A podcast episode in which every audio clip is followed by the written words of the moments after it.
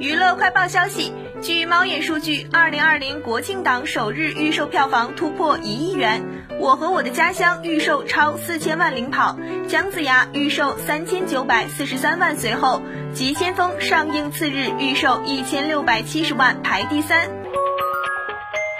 九月二十七号，杨幂在微博发文为《沉默的真相》打 call，表示嗷嗷哭了好几次，并直呼打算带着粉丝的心情跟白鸽白宇求合影。老陆陆思雨也好，就是太壮了，是不是像极了真情实感追剧的你？